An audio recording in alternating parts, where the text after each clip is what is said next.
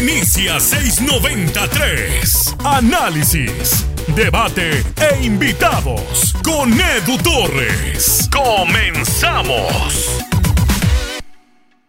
Hace tiempo leía en un libro, me parece que era La pirámide invertida de Jonathan Wilson, que en Argentina cuando empezaba el fútbol no tenían entrenadores, porque ¿quién los iba a entrenar si ningún futbolista se había retirado como para, poder transmitir ese conocimiento? Eh, los que iniciaron como entrenadores o directores técnicos de fútbol en Argentina en, las épocas que se comenzaba a, profesionalizar el fútbol en el cono sur, eh, eran eh, maestros de educación física, cosas de, ese, de ese estilo. Al menos eso es lo que, lo que cuenta la historia. Pero en los últimos años cada vez es más común ver entrenadores de aula, por decirle de alguna manera. El más famoso de la actualidad es Julian Nagelsmann, entrenador del Leipzig, exentrenador del Hoffenheim, quien con menos de 40 años ya tiene eh, en su historial haber llevado al Hoffenheim a una Champions, al Leipzig a una semifinal de la Copa de Europa, lo cual no es poca cosa. Y seguramente nombres como los de José Mourinho, los de Rafa Benítez, Carlos Queiroz vienen a nuestra mente cuando hablamos de algunos entrenadores que no lucieron como futbolistas profesionales en el alto rendimiento. México no está exento de eso y la juventud, aunque está muy diluida, aunque a veces parece también estar escondida, comienza a hacerse presente entre los directores técnicos del fútbol mexicano, específicamente con el que vamos a hablar el día de hoy, quien es entrenador de Mineros de Zacatecas. Yo tengo eh, el gusto de conocerlo, eh, que será cuatro o cinco años tal vez, y hoy vamos a estar platicando con Alexis Moreno, el entrenador más joven contando Liga MX y Ascenso MX o ahora Liga de Expansión. Alexis, ¿cómo te va? Muy bien, Edu, me gustó mucho tu introducción. Qué bueno que me pusiste a esos niveles, creo que siempre aspira a estar ahí. Muchas gracias además por, por, invitarme. Y la otra vez escuché tu, el capítulo pasado, cuando tuviste a Armando y a, y a Mau. Y, bueno, ahora ya estoy acá. Pasé de, pasé de ser escucha a ser invitado. Sí, porque la, la, verdad que cuando, cuando estuvimos formando el podcast sabía que, que, quería que fueras uno de los invitados, Alexis, porque tienes una historia peculiar. Eh, hemos visto entrenadores jóvenes de esos que llegan a la primera división, eh, Marcelo Michele Año, que tenía un paso ya por el, por el Zacatepec, Rafa Puente, que también tuvo un paso en, Lobos Guave en el ascenso, pero ¿cómo empezó, Alexis, tu, tu carrera o tu, o, tu llegada al fútbol, mejor dicho, porque estaba, estaba revisando en, en, el registro de la de tu registro ante la federación, ante la, la, la Liga de Expansión, y habla de que estuviste en Selva Cañera en el 2014, en Panteras de Lindavista en el 2013 como auxiliar técnico. ¿Qué hacías en esos equipos en aquellos años de, tercera división? Mira, yo empiezo eh, a los 17 años, aproximadamente se me, se me mete la cosquillita de, de entrar al ENDIT. Yo estaba en ese momento estudiando la universidad, licenciatura en economía. Entonces, la verdad que pensé que la licenciatura iba a estar más tranquila y al final fue muy pesada. Y, me, entra, me entra la cosquilla de, estudiar el Lendit. Entro al Lendit y desde ahí empieza pues un caso, yo creo que, como bien dices, curioso. Eh, a la primera semana que estoy en el Lendit, conozco a una persona que me lleva a la Academia de Cuauhtémoc Blanco, que, que, la tenía en el DF y que tenía una tercera división, pues que en ese momento pues, era, era reconocida. Y una semana después, o sea, ya tenía recién cumplido los 18 años, empecé a ir a esa academia. Me dieron equipos este, amateur en ese momento que me servían como para practicar lo de que íbamos viendo en las clases todos los días. Bueno, todos los lunes, que eran los, los, los, los, horarios de ese entonces. Eh, estoy como un año, un año y medio entre quinta, cuarta divisiones, pues eh, amateur ayudando un poco con la tercera ahí en el DF. y, me, empieza, me empiezo a, meter tanto en el fútbol que dejo la universidad, Dejo la universidad, voy en la mañana, voy en la tarde, mis papás me empiezan a apoyar mucho y pues prácticamente mi, mi vida a los 18 años era estar en la cancha entrenando en dos turnos. Eh, después, eh, yo tengo un hermano que, que, jugaba fútbol y que en ese momento lo transfieren al Zacatepec de la segunda división del Venía de América. Y, y, en las vacaciones, cuando, cuando, cuando paran los torneos ahí con Cuauhtémoc, eh, en las vacaciones voy a, a, pues, acompañarlo ahí a Morelos, me invita a sus entrenamientos y yo recuerdo que me paraba atrás de una, de una portería de ahí del ingenio azucarero, que está en, Zacatepec. Me paraba yo atrás a ver los entrenamientos. Me veía seguramente terrible porque, porque yo lo veía con mucha ilusión, pero me veía como un intruso en esos entrenamientos. Y, y hasta que un mes, un mes y medio después, le dije a mi hermano, ¿sabes qué? Ayúdame a entrar. Soy muy chavo, es, es probable que no me tengan la confianza, pero pero pues yo vengo a, si quieres, a coger balones o si quieres ayudar a lo que sea. Eh, hablo con el profesor Mario Hernández, que es un histórico de Zacatepec y, jugó en Tigres, de hecho, jugó, en, Tigres Mario Hernández, y, me da la oportunidad de ir de auxiliar o una especie de auxiliar con la tercera división de, Zacatepec. Estoy una temporada entera eh, y antes de entrar a la liguilla me, invita el profe ya a colaborar con él en la Liga Premier. Bueno, en ese momento era Segunda División Nuevos Talentos, que se, así se llamaba. Ahora es Liga Premier. Estoy con, con, el profe tres torneos. Nos va, pues yo creo muy bien. Empezamos a jugar en el Coruco, que recién estaba eh, remodelado y que habían inaugurado nuevamente. Y, y nuevamente se, se, se, se atraviesa el tema de las vacaciones y en las vacaciones, un viejo amigo llamado Alan Calleja, que yo ya había conocido en la Academia de Cuauhtémoc Blanco, que él en ese momento estaba como inteligencia deportiva de mineros y de tecos, que, después tecos se convierte en mineros, me dice, oye, eh, eh, conozco un entrenador, Ricardo Rayas, es buen amigo mío, y quiere alguien que le analice sus juegos, que le analice sus entrenamientos, pero tampoco tiene quien le grabe. Y dije, bueno, pues yo voy, o sea, si hay chance, yo voy. Y voy en, en, unas instalaciones que tiene el Estado de México, Alebrijes, o que tenía cuando pertenecía a la familia San Román. Llego con mi cámara. Debo confesarte que, que en un fin de semana mis papás me compraron la cámara, me compraron una computadora, me compraron un tripié, porque yo no, tenía, yo no tenía ningún tipo de equipo. Eh, llego con mi tripié, con mi cámara, con mi computadora y prácticamente, y aquí debo ser sincero eh, hasta con Ricardo, prácticamente yo no sabía ni, editar ni prender la cámara. No sabía, no sabía, era, era mi primera vez. Eh, llego, hablo con Ricardo, Ricardo desde el primer momento me dice, eh, qué bueno que se incorpora a mí, a mi cuerpo técnico, un tipo joven, un tipo que me puede dar buenas ideas. Quisiera que me ayudes eh, con el tema de las salidas. Yo quiero que, mi equipo salga jugando y, quiero profundizar en eso. Bueno, entonces empezamos con ese tema de las salidas, le empiezo a grabar entrenamientos, me pide referencias de la Juve, del Bayern, del Barça, para que él se vaya dando ideas en el entrenamiento. Ok, a ver, a ver, entonces, para hacer una pausa, Alexis. ¿Tú en ese momento tenías que 19 años más o menos? No, ya, ya estaba más grande, tenía, es que ya había pasado, ya había pasado en, Selva Cañera, en Zacatepec estuve dos años, con Cuauhtémoc estuve dos años, yo ya tenía 24, 23, 24 años por ahí. Ok, y esto, esto de empezar a, llevarle referencias de los mejores equipos del mundo era para Lebrijes de Oaxaca. Sí, él venía de jugar la Copa MX contra Tigres. Sí, bueno, es que, es que yo, yo a ti te conocí, Alexis, por Ricardo Rayas.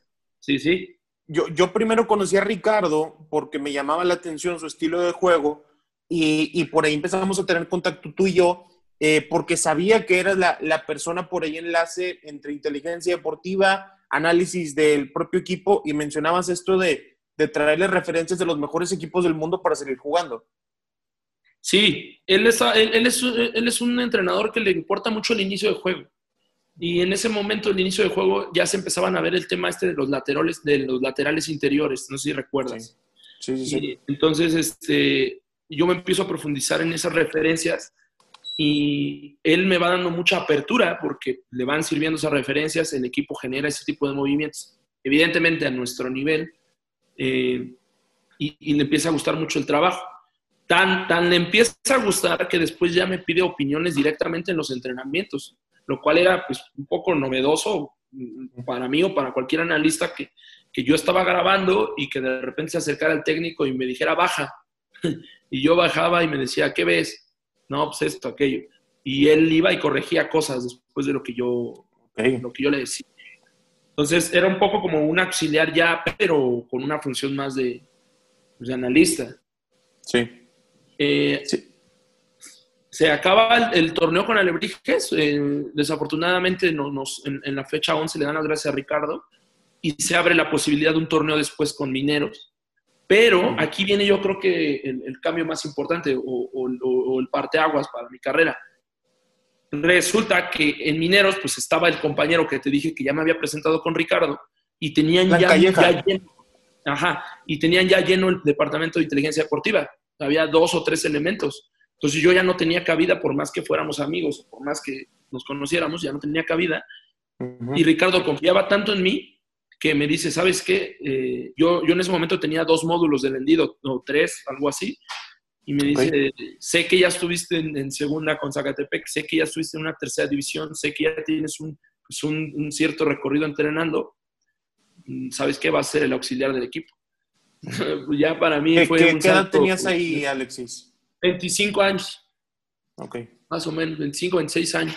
O sea, a ver, entonces debe ser a, lo mejor tú tendrás el dato, pero debe ser el auxiliar técnico más joven eh, o de los más jóvenes de la historia del ascenso y, de primera división, ¿no?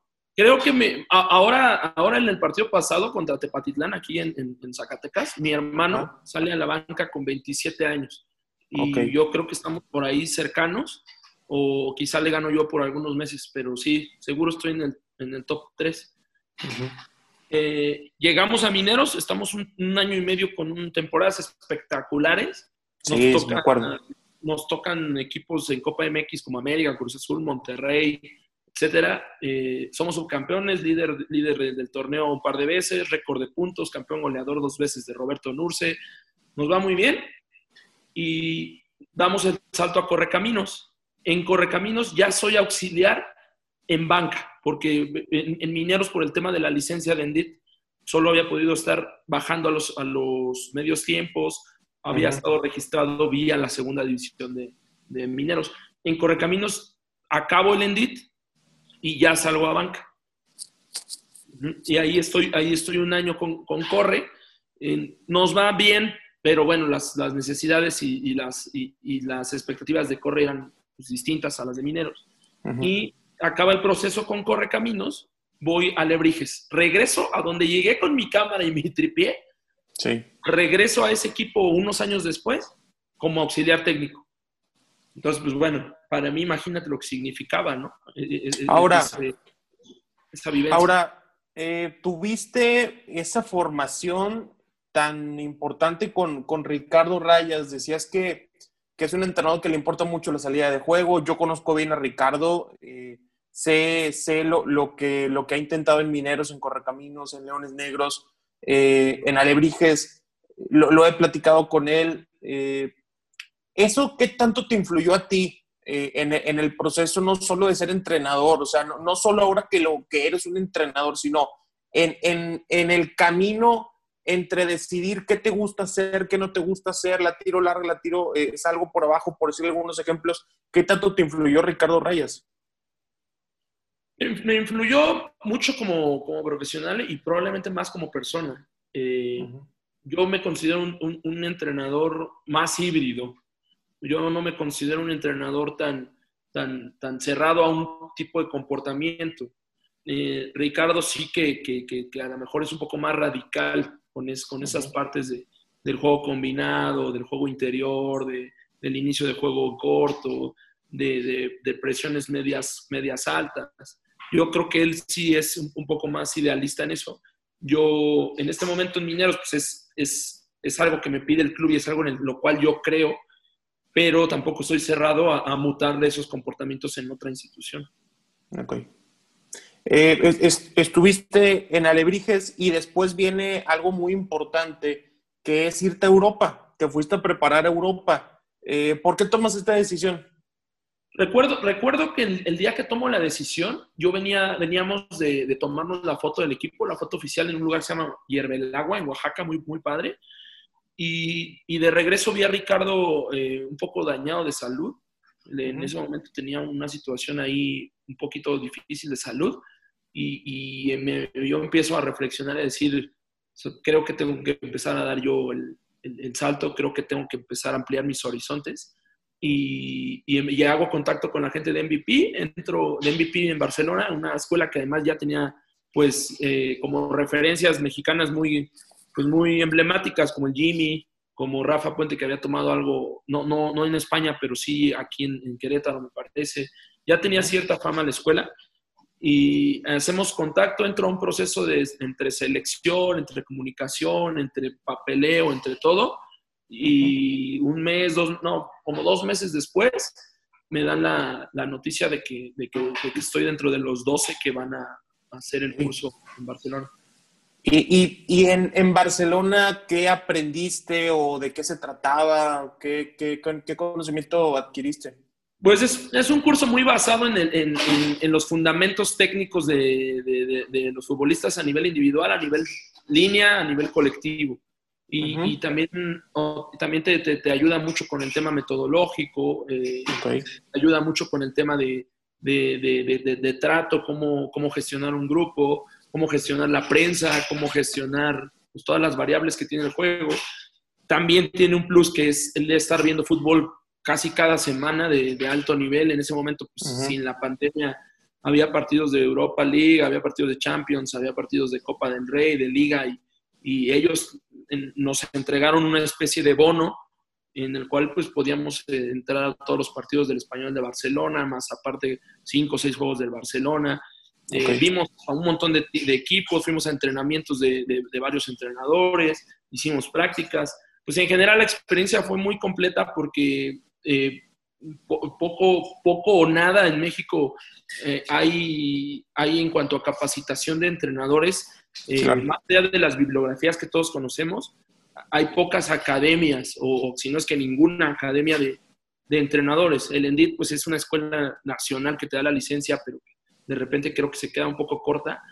y, y, esta, imagínate grupos de 12, de 12 personas, con 12 personas de todo el mundo, pues se hace muy, se hace muy valioso. Entonces, una experiencia de vida, fue una experiencia laboral y creo que era lo que me hacía falta a mí porque es verdad que yo tenía siete temporadas en la Liga de Ascenso como auxiliar, tratando con un montón de gente, tratando con un montón de, obstáculos, pero carecía de técnicas, carecía de, maneras de planear, carecía de cosas más académicas.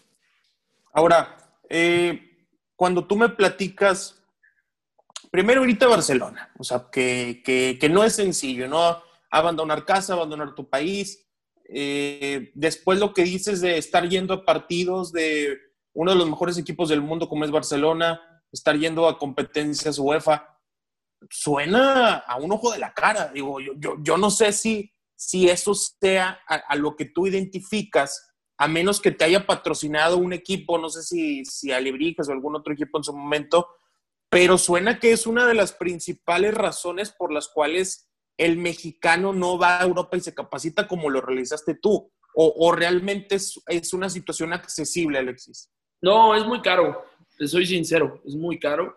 Yo tenía, pues tuve, tuve, tuve la verdad buenos sueldos durante dos o tres años, tenía un guardado importante, tenía el apoyo de mis papás también y tenía el apoyo de, Santiago San Román, que, que, los últimos dos meses que estuve con él eh, ahí me, me, me, tiró un apoyo todavía que me sirvió para, para mis primeras instancias allá, mis primeras estancias allá en, en, Barcelona.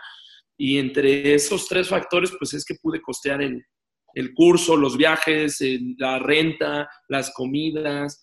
Es muy caro, Edu, eso sí, eso sí que es verdad. Y también es verdad que eso se vuelve un obstáculo para la mayoría de técnicos mexicanos, sobre todo en formación. Sí, porque eh, es, una, es una experiencia que, como mencionabas, es lo que te faltaba en la parte académica. En, uno de los episodios de este podcast 693, eh, platicamos con Carlos Turrubiates y justo tocaba el tema de los entrenadores mexicanos, de qué les falta para estar en el extranjero o si de plano no, no son competitivos. Y, Carlos Turrubiates trabajó con, con, Nacho Ambriz en el San Luis, en América eh, y en Necaxa. Y decía, oye, es que Nacho está a la altura de las mejores metodologías de trabajo, eh, está a la altura de muy buenos entrenadores, de las mejores ligas para intentar competir no para salir campeón o, ser un gran candidato, pero sí para competir.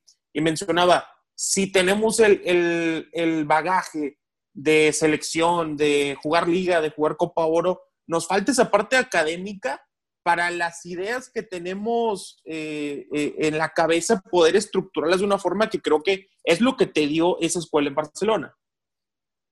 Sí, uno descubre cosas estando allá. Yo hice prácticas con un equipo de Cataluña de nombre Gabá, hay muchos equipos ahí locales, y yo descubrí en ese momento, y no solo con ellos, sino con las academias que, que de repente iba a ver ahí de, la, de las divisiones catalanas, que el talento mexicano a nivel futbolista es superior en ciertas edades al europeo.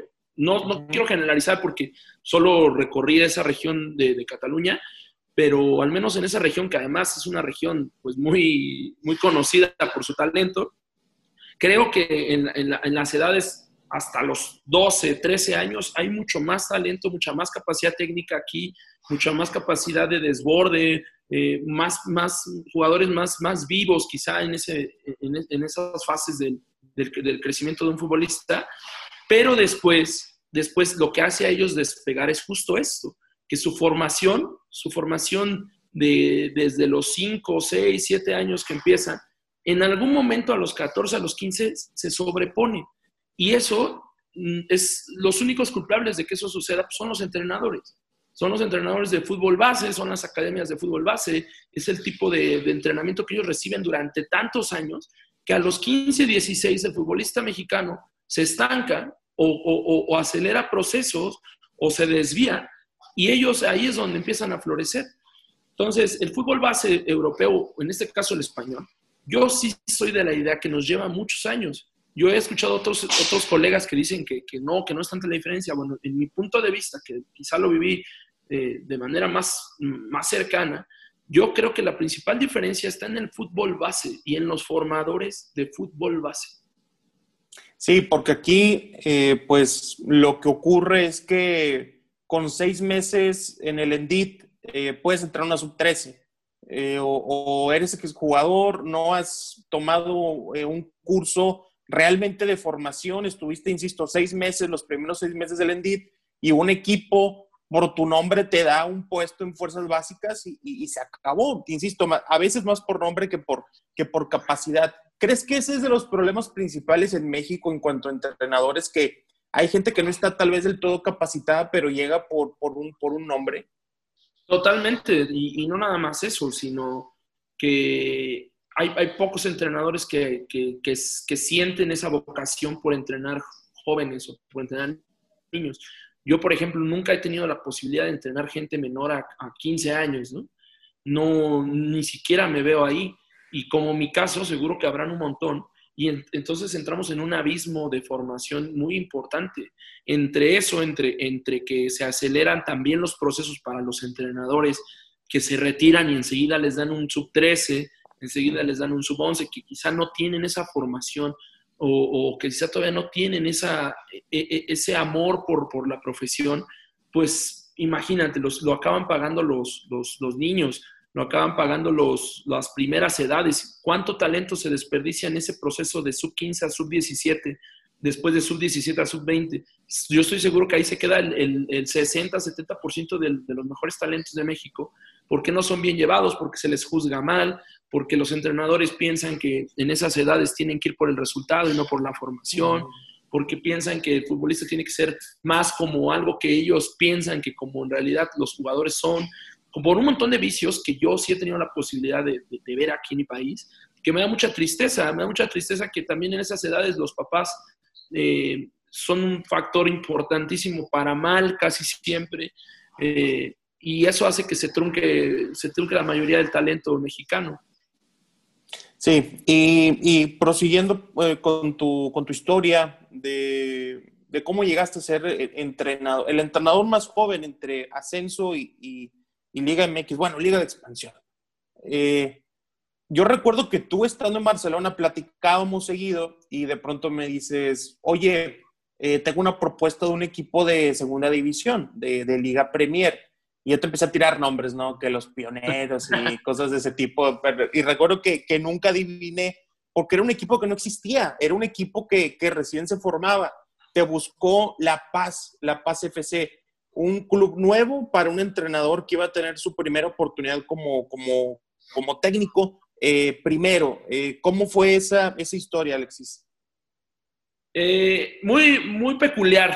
Yo hice amistad con Luis Peña, un, chavo que, cubría las, las, conferencias de prensa en Cruz Azul en la época de Pedro Caxiña y que pertenecía a un medio 9 y medio. Un, medio, pues, pues, la verdad que muy interesante. y también andaba ahí en rectangulverde.com, también andaba. Ah, también ahí son, medios primos, ¿no? Medios hermanos. Pero bueno, empecé a hacer amistad con él vía Twitter, hasta que un día nos mandamos un mensaje por ahí directo. Quedamos, no sé, faltaba como unos 10 días para que yo fuera a Barcelona y quedamos en vernos en, un lugar allá en, el sur de la ciudad. Platicamos, no te miento, 6, 7 horas seguidas del juego. Un chavo muy joven, muy capaz eh, y hicimos una buena amistad. Entonces, cuando yo me voy a Barcelona, seguimos en contacto vía WhatsApp ya, eh, vía Facebook ya un poco más cercanos. Y por él eh, conozco a, Luis Gil, a Luis Gil que también pertenece a estos medios que ya, ya, ya hablamos. Y empezamos a platicar sobre el español de Barcelona de Ruby, que en ese momento era un equipo que a mí me gustaba bastante. Entonces, aparte de que me gustaba el equipo, pues tenía la posibilidad de verlo casi todos sus partidos desde que yo llegué allá en enero a, Barcelona. Eh, empezamos a platicar. Recuerdo que, creo que el partido que, hace que, tengamos un contacto ya más grande, me parece que es el español leganés, si no me equivoco. Y, y platicamos del juego. Casi diario, casi diario intercambiamos puntos de vista hasta que un día me dice, oye, este, pues, quisiera platicar contigo de un proyecto que tiene mi, mi, familia. Y su familia, que se dedicaba, o se dedica más bien a las academias de Atlético de Madrid en, en México, que son academias de fútbol base, eh, y que están ligadas también al Club San Luis, eh, me, hace, me hace la propuesta de, de, de, que yo me haga cargo de la, de la Liga Premier que ellos iban a, a llevar a La Paz, Baja California Sur, y platicamos muchas semanas. Eh, a mí me emocionaba mucho el proyecto, pero pues también tenías de cierta manera un compromiso con, con la familia San Román que, que, pues, que yo cuando me fui del equipo pues tenía por lo menos ese, ese compromiso moral de poder volver con ellos. Sí. en ese momento la franquicia la, la dejan ellos, la, la, transfieren a otra gente y yo quedo pues, pues en libertad, te podría decir. Luis Gil va a Barcelona él, hace un viaje a Barcelona, entre otros lugares, y, lo puedo conocer de, manera personal ahí en, las Ramblas. Y, platicamos, nos llevamos bastante bien, nos caímos muy bien. Yo le doy el no. Yo, yo la verdad que no, pues no, no quiero sonar soberbio, pero en mis planes no estaba, eh, a lo mejor de una manera poco equivocada de mi, de mi parte, pero en mis planes, y, y, tú sabes porque te lo pregunté muchas veces, en, mis planes no estaba pues, bajar tres categorías, ¿no? A, Liga Premier. Y después me entra la cosquilla, hablo con la gente de confianza, entre ellos, entre ellos tú, muchos amigos, y me dicen, oye, pues agarra el proyecto, ¿no? Es un buen proyecto que te puede venir bien para que apliques tus ideas. Y acepto, todavía estando en Barcelona, hablamos alguna vez y le digo que, voy a aceptar el proyecto y, y regresando de, de, Barcelona estoy un par de días en mi casa y viajo a La Paz. Viajas a La Paz y ahí inicia eh, crear un equipo desde cero, o sea, en cuanto a plantilla, porque recuerdo que, me preguntaban de un futbolista de Cruz Leal que, que ahora tienes en, Mineros, ¿no? Que, que, fue canterano de Tigres. Creo que el que me preguntaba era Luis Peña, ¿eh? El que me, me había hecho por ahí que de qué jugaba y, y, características esto y el otro. Forma prácticamente un, un equipo desde cero formamos un equipo desde cero, pero no solo desde los futbolistas, desde el utilero. o sea, no había nada, literal, no había material, no había utilero, no había nada. Había muchas buenas intenciones, había suficiente recurso, había muy buena organización, había mucha voluntad, pero no había nada. No, no, no, había, no había nada para trabajar. Y, nosotros formamos no solo, no solo un equipo de fútbol, sino, sino un club y una familia, porque los chicos vivían juntos en la casa club y pues, prácticamente yo también estaba gran parte del día ahí con ellos. Y, y, nos la pasamos muy bien y, vivimos muchas, muchas cosas juntos.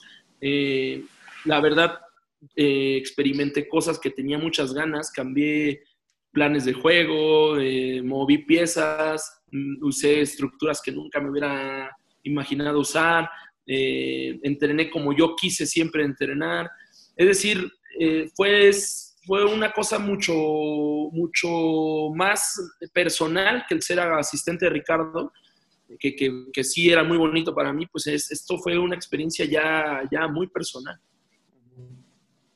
Y ahí mm, no, no te va tan mal en cuanto a resultados. Para ser un equipo nuevo, creo que, que dieron pelea en, esa temporada que, que, se terminó concluyendo anticipadamente por el tema de, del COVID. Ya mencionaste que tuviste esta oportunidad de dirigir como querías, de entrenar como querías. Se termina el proyecto, insisto, por lo de la pandemia y ya no continúas. Pero luego llega lo de Mineros de Zacatecas. ¿Cómo es esa historia? Pues primero voy a mencionar que Mineros tenía un equipo en, esa división con, que competía contra nosotros. Que competía contra ¿Mineros de Fresnillo será? No, Mineros Zacatecas tenía su filial ahí.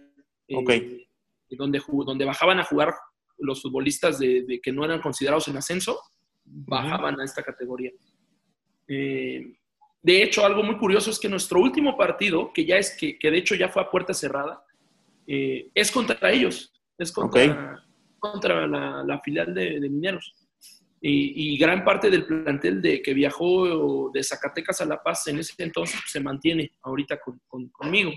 Eh, el acercamiento es, nuevamente se me cruza el tema de la, de la fortuna y el tema de, conocer a la gente correcta.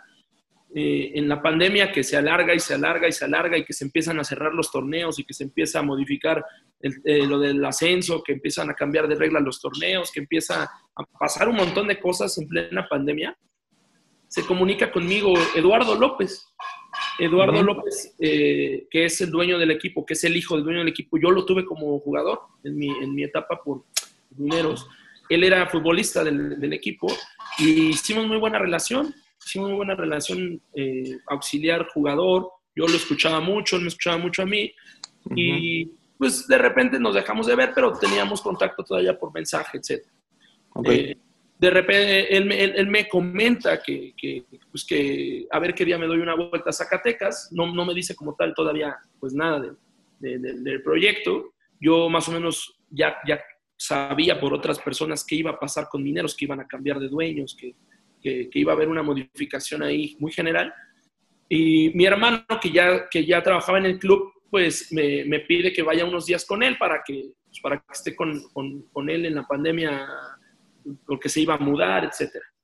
Entonces voy, a mí, voy a Zacatecas, voy siete, ocho días y empiezo a tener ya un contacto pues más, más formal con Eduardo me saca ya ahora sí el tema del equipo, me entrevisto con él, como yo seguramente que había más candidatos, ellos venían de hacer un torneo prácticamente perfecto hasta que, hasta que pasó esto del COVID, entonces pues había, había candidatos fuertes. Eh, me entrevisto con él, nos damos un abrazo, nos hace mucho que no nos veíamos. Y, y no sé, fueron cinco o seis días de mucho misterio, de mucho híjole, seré yo, no seré yo, seré auxiliar, seré entrenador, me va a invitar a, de, fuerzas básicas, tengo que ir a otro proyecto. Yo tenía posibilidades de ir a otro proyecto, a otros tres proyectos en ese momento.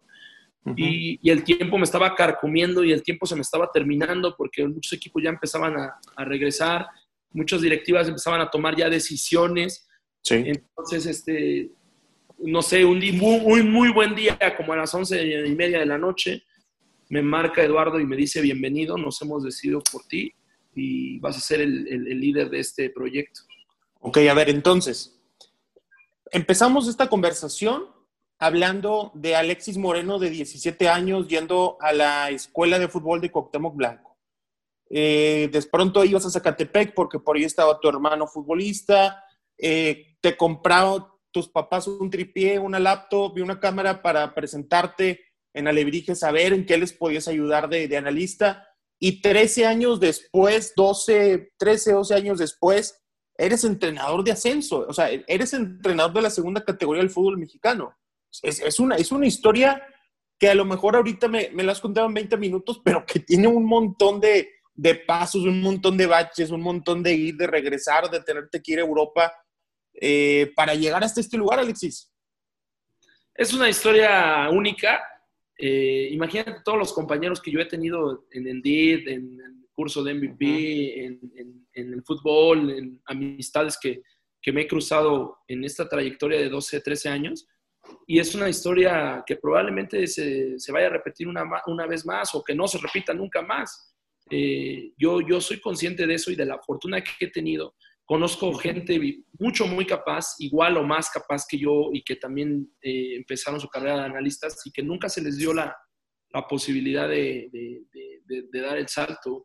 Eh, para mí, eh, el hecho de, todos los días entrenar en el estadio o cuando voy al estadio de Zacatecas es recordar, recordar muchas cosas, Edu. Es, claro. es, se me pasó comentarte que, que, que, la primera capacitación que a mí me da un, amigo que, trabajaba de inteligencia deportiva con Alan, me la da antes de ir con Ricardo a, conocerlo a la pretemporada de Lebrijes, me la da en el estadio, me la da en el estadio de, Mineros. Yo vengo como dos o tres días con mi mochilita con un montón de frío porque eran fechas muy invernales y, me la da en el estadio. En ese momento el equipo lo dirigía Joel Sánchez. Y cada que yo entro a ese estadio, me acuerdo de cómo yo llegué a los 23 años, 22 años, llegué a, que me enseñaran a editar, a que, me, a que me dejaran ver un entrenamiento de primer equipo. Y digo, seis años, siete años después, todo lo que ha sucedido, que ya pasé por aquí como auxiliar, que ya pasé por aquí como rival y que ahora estoy como, como entrenador de, este, de esta institución que para mí es la más grande de la liga, porque los resultados lo han dicho así, porque el porcentaje lo dice así, porque los logros lo han dicho así, pues imagínate, es, vivir un sueño todos los días, Edu. Claro. Y ahora, pues, eh, digo, no, no es por cargarte la responsabilidad, pero te va a tocar a ti enseñarle a otro joven, a otro, a otro joven Alexis, a otro joven auxiliar, analista, ¿no? Tienes que pasar esa, esa estafeta también. Fíjate que en el cuerpo técnico que tenemos nosotros hay, hay, hay, un par de jóvenes, uno de 27 años, uno de 26, ahora se va, se va a agregar con nosotros Luis Gil al cuerpo técnico, ah, que, que, tiene 24 años. Eh, hay un chavo que nos ayuda en la parte de video que tiene 19. Entonces, eso es justo lo que yo estoy pues promoviendo, que estoy empujando.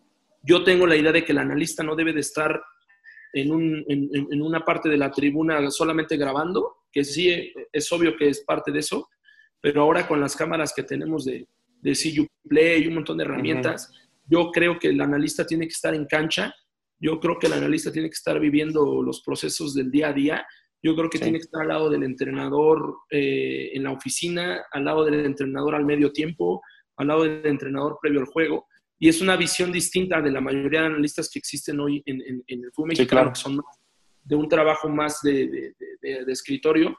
Yo tengo en este momento un analista que ya se volvió auxiliar, que, es mi hermano que acaba de debutar, te digo, hace tres días contra Tepatitlán. O sea, a ver, entonces en, en, toda esta historia todavía le sumamos a que tu hermano es tu auxiliar.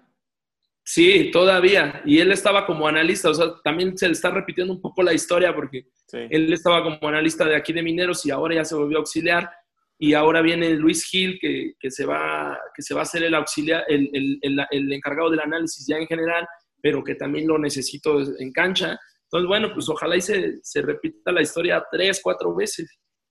Ahora, eh, Alexis Moreno es el, es el entrenador más joven de Liga MX, de Liga de Expansión, y a falta de revisar los registros de los 400 clubes de tercera y de los 80 de segunda, pues probablemente también seas de los más jóvenes en general del fútbol mexicano, tal vez del top 5 puede ser, contando, insisto, las cuatro divisiones profesionales de, México.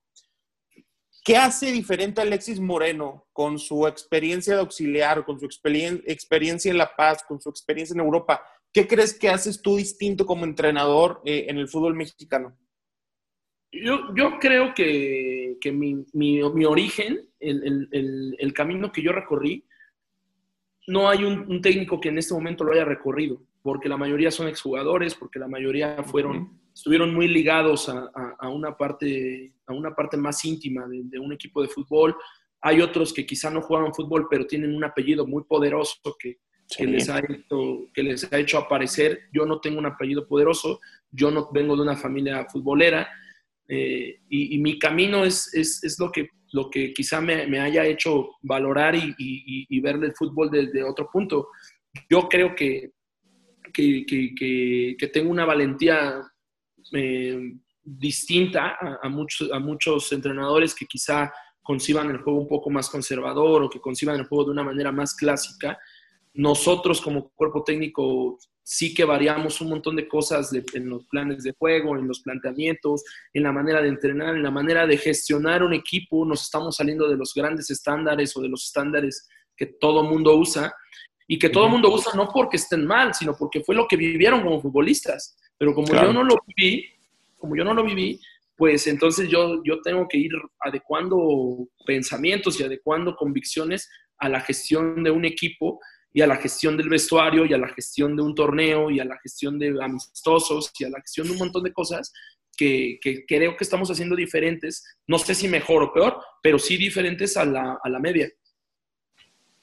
Ok, esas cosas, esas cosas diferentes eh, que, como bien dices, la, las has tomado por adaptación a las situaciones. Eh, probablemente tu cuerpo técnico o el cuerpo técnico de Mineros es el único que no tiene ningún exjugador en sus filas.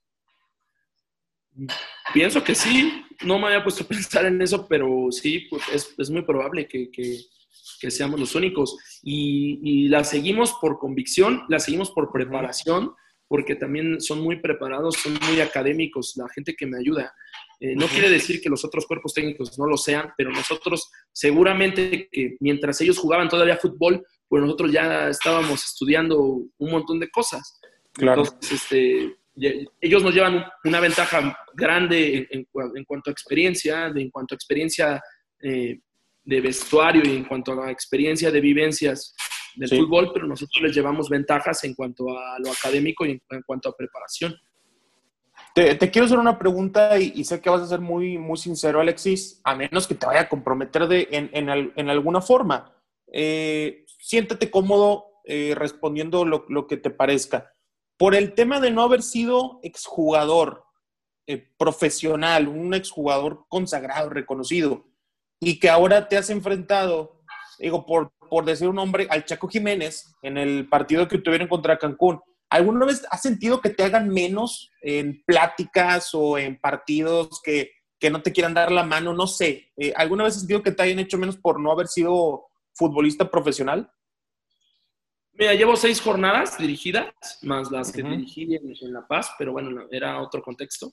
Y en esas sí. seis jornadas, un entrenador que enfrenté en esas seis jornadas me dijo, me, me, me recriminó cosas como de que tú no jugaste, tú no, tú no sabes de, este, de esta situación para ti. Me dijo muchas cosas que, bueno, al calor del, del juego, ¿no? No voy a decir el nombre, pero, pero sí ya viví esa parte de, de, de, de, no, tú qué, tú no jugaste, tú no sabes. Este, los, los, los mismos, a lo mejor aficionados en algún momento de, los equipos rivales. Eh, uh -huh. pero, pero, menos, pero poco menos, ¿eh? Con, por ejemplo, con, con el Chaco eh, hay, una, hay una admiración de mi parte hacia él por lo que lo vi como futbolista y por lo que lo estoy viendo como entrenador su equipo está jugando bastante bien. Para mí fue un placer pues poderle dar la mano, poderlo conocer, poder intercambiar algún punto. Eh, eh, no solo Chaco, también jugamos contra el equipo de Alberto Coyote, que pues es un histórico de, de las Chivas, que también fue muy respetuoso, que es un equipo muy reconocible, muy bueno. Eh, entonces creo que solamente es cuestión de tiempo para que, pues, para que ese tipo de, de, de creencias, de malas creencias o de, o, o de formas equivocadas de, verme, se, se pasen y, y, también los resultados pues irán dando una, una, buena pauta para que esto se vuelva pues, más una anécdota. Estaba revisando los futbolistas que has utilizado con Mineros no, revisé toda la plantilla, revisé los que, los que han tenido actividad esta temporada. Y si no mal recuerdo, Moisés Hipólito es el de mayor edad que has utilizado de 28 años, que sigue siendo dos años menor que tú. ¿Tienes jugadores mayores que tú en la plantilla o por el tema del reglamento todos son menores? El reglamento nos permite tener ocho mayores. Mayores pueden ser de, a partir de la categoría 97, o sea, de, 96 en adelante, digamos. pueden ser de 35, de 40, de, 25. Eh, y no, Moisés es, el, jugador más grande que, nosotros tenemos y en general de los, ocho, de los ocho mayores que nos permite el reglamento solo tenemos registrados siete. Ok, eh, mi, pregunta iba, iba por lo siguiente. Eh, ¿Crees que este tema de la liga de expansión, en donde hay un límite de edad para los jugadores y que también se busca que entrenadores mexicanos se desarrollen, ¿Crees que así como para muchos se habló, ya ves todo lo que dijo Alejandro Vela, el hermano de Carlos, todo lo que se protestó, todo lo que se manifestó, ¿crees que esta liga benefició a gente como tú para tener esta clase de oportunidades o tú crees que si hubiera sido exactamente igual el ascenso MX, de la misma forma hubieras llegado a ser entrenador de mineros? No, es un hecho que sí nos benefició, nos benefició mucho las nuevas reglas, nos beneficiaron mucho las, los tiempos, incluso, o sea, está mal decirlo porque estamos viendo una desgracia mundial, pero, pero los tiempos y, las prisas que, que, hubo un poco por organizar el torneo y el, cambio de, de, normas, el cambio de estructura del fútbol mexicano, a mí en lo personal me ha beneficiado mucho. Yo no dudo que hubiera llegado porque yo me siento capaz de, haber podido llegar a, la, división, pero seguro que me hubiera tardado un par de años más o tres años más y, esto se dio inmediatamente. Estamos hablando que hace cuatro o cinco meses, hace cinco o seis meses estaba, estaba dirigiendo el último partido en Liga Premier y hoy estoy pensando en, ir a jugar contra Cimarrones, que es el sublíder de, la categoría. Entonces, sí, sí, es un hecho que no solo a mí, hay entrenadores como Israel Hernández, eh, que, está ahora dirige Celaya, hay entrenadores que, que, están empezando a surgir, el mismo Coyote con Tapatío, el mismo Carlos González con Pumas Tabasco. Hay, entrenadores que el mismo Chaco, que, a lo mejor hubieran tenido una chance en la división, pero si nos hubiéramos tardado más porque la baraja de entrenadores estaba, pues estaba muy, muy, muy catalogada, ya estaba muy fija en la liga. Ahora, eh, te preparaste en Europa, en el MVP School. Le mandamos un buen saludo a Jaime Fortuño y a Albert Rudé, buenos amigos eh, de, esta, de esta academia eh, para aprender para los entrenadores, analistas. Pero pues ahí no, no debía terminar porque hace rato hablaste de lo costoso que era irse para allá y, veo en tu, eh, en la forma en que lo platicas, lo orgulloso que estás de haber tomado ese conocimiento, que sabes que, que te representa una, una ventaja competitiva probablemente con respecto a otros entrenadores. ¿Piensas volver a Europa, capacitarte en licencias UEFA, en algo de esto, o crees que con lo que tienes basta? No, no, no, nunca, nunca va a bastar. A mí me encantaría regresar a Europa, pero ahora se me complica pues más porque eh, en ese momento que fui a, Barcelona fueron cuatro meses, pero era como parte de mi crecimiento. ¿Por qué? Porque pues todavía no estaba en la baraja de técnicos, todavía no, no, no tenía pues una, obligación más, más grande, más allá de, ser auxiliar y ser el auxiliar más joven, todas esas cosas que, me han dicho, yo creo que era hasta lógico, ¿no? El, bueno, a ver, hay que buscar un horizonte ya un poco más profundo. Y, ahora, pues bueno, yo me visualizo con, mineros muchos años y me visualizo en esta división muchos años y, además me, visualizo en, primera división en poco tiempo y ya no es tan fácil para un entrenador darse un, break de, cuatro meses, ¿no? Y, de desaparecerte cuatro meses del medio, pues es, complejo. Me, gustaría, por ejemplo, a mí estudiar la, licencia UEFA, Edu, pero son dos años, entonces imagínate ir dos años a Europa y dejar, y dejar tu carrera que está muy activa en este momento, pues está, está complicado. Entonces, por eso la, la aventura que tuvimos en MVP fue tan valiosa, porque porque fue poco tiempo, porque fue muy intenso y porque enseguida dio, dio frutos. Yo creo que ahora el camino para los entrenadores que estamos activos es, es quizá no presencial, pero hay un montón de opciones este, en línea, hay un montón de opciones en, libros, hay un montón de cursos eh, que que puedes comprar y, ver en la modalidad donde más, el, día que, tú quieras, en el momento que tú quieras. Ahora hay un montón también de series que te ayudan para ver cómo se gestiona en la élite los, los equipos.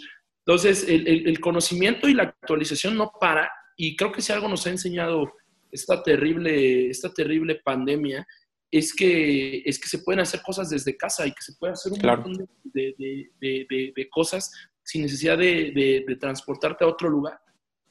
Bueno, Alexis, si, ¿a qué equipo quisieras dirigir? ¿A los Tigres o Rayados?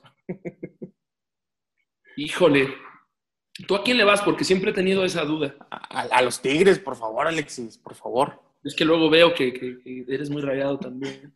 No, pues en primera división, el equipo que me abra las puertas, seguramente que ese, ese iré sin, pensármelo nunca. Bueno, Alexis, eh, una, una, pregunta que, creo que está para terminar eh, bien este, este podcast. Eh, ¿En dónde vamos a ver a Alexis Moreno en 10 años? ¿crees, que, ¿Crees que vayas a realmente trascender? O sea, es difícil, yo sé que me vas a decir que no. O sea, sé que es difícil me decir, no, no voy a trascender, aquí me voy a quedar pero ¿en dónde te ves tú realmente? ¿En, eh, ¿Te ves en Europa? ¿Te, llegas a ver dirigiendo allá o, crees que por este mismo tema que mencionabas de lo complicado que es una licencia UEFA, crees que, vas a hacer una gran carrera, pero solo en México? Mira, en 10 años, si, mi ritmo de crecimiento sigue, pues evidentemente me, puedo ver en, en, primera división y más allá. Pero ya en estas divisiones, pues ya es, ya no es tan fácil el crecimiento, ya, ya se requiere más tiempo porque ya la competencia es distinta, porque ya compites con entrenadores de mucha capacidad y, de otras nacionalidades.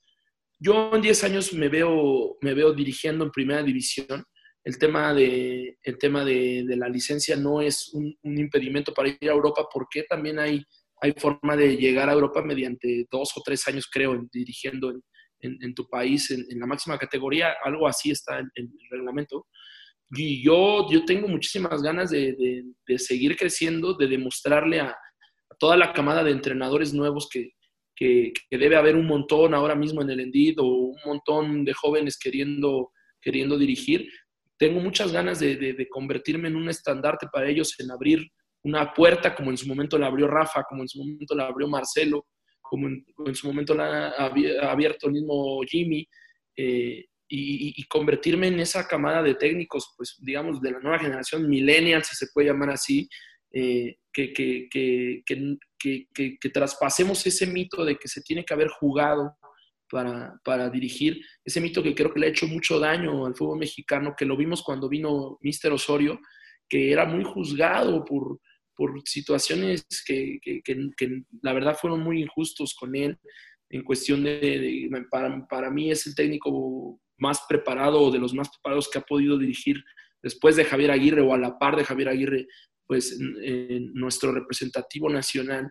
Y, el ir creciendo con ese tipo de mitos, el ir creciendo con ese tipo de, de malas creencias, creo que así como hablé en un principio de que los futbolistas se van topando por esas cosas, también los técnicos se van topando por esas cosas.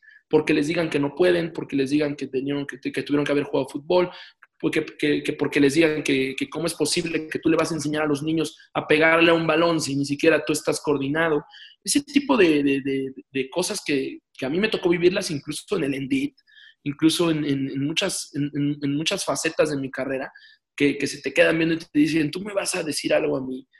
Hoy se están derrumbando poco a poco y yo ya las pude derrumbar y me gustaría ser una inspiración para esa gente que, tiene más capacidad que yo, pero que va a tener más obstáculos porque probablemente se va a encontrar con, con, menos fortuna que yo.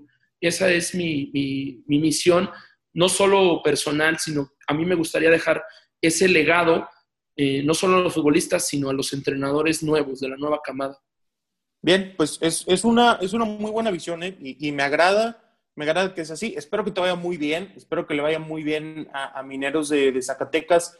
Eh, qué lástima que no está la Copa MX para que de pronto son esos torneos los que, los que muestran a los equipos de ascenso ante todos cuando los empieza a pasar eh, de manera más eh, nacional, por así decirlo. Si tuvieras que definir a, a Mineros de Zacatecas, a tu Mineros de Zacatecas en una palabra, para que la gente lo vea, ¿qué, qué palabra sería? Mm, yo creo que sería un equipo, estamos siendo un equipo divertido. Eso creo que eso creo que nos puede definir con sus defectos y sus virtudes, pero somos un equipo divertido, un equipo agresivo y un equipo valiente. Me parece que esos, esos, esos tres te los, te los podría decir, que, que creo que, que, seguimos en esa búsqueda de, de, de identidad, de, manejar muchos registros en el juego, de manejar muy bien las cuatro fases. Seguimos en esa búsqueda que nos va a llevar tiempo, que nos va a llevar trabajo, pero que hasta el momento en estas seis fechas creo que hemos estado a la altura para el espectador, para la gente que nos ha de repente sintonizado. Hemos recibido muy buenos comentarios, los resultados han sido, pienso que buenos, empezamos no tan bien, eh, pero, pero ahora nuestro reto está en, pasar de ser ese equipo carismático, ese equipo que, que, que, se lleva buenos comentarios, a pasar a ser un equipo totalmente protagónico y totalmente dominador de un estilo. Bien, Alexis, pues muchas gracias por haber estado en el podcast 693. Este podcast recuerde que lo estás escuchando en Spotify y te invito a que lo compartas, a que compartas el link en Twitter, a que compartas el link en tu Facebook, en las historias de Instagram para poder crecer esta comunidad. Gracias, Alexis. Gracias a ti, Edu. Saludos. Siga escuchando 693. Esto fue 693. No te pierdas nuestra próxima edición. Comparte en tus redes sociales.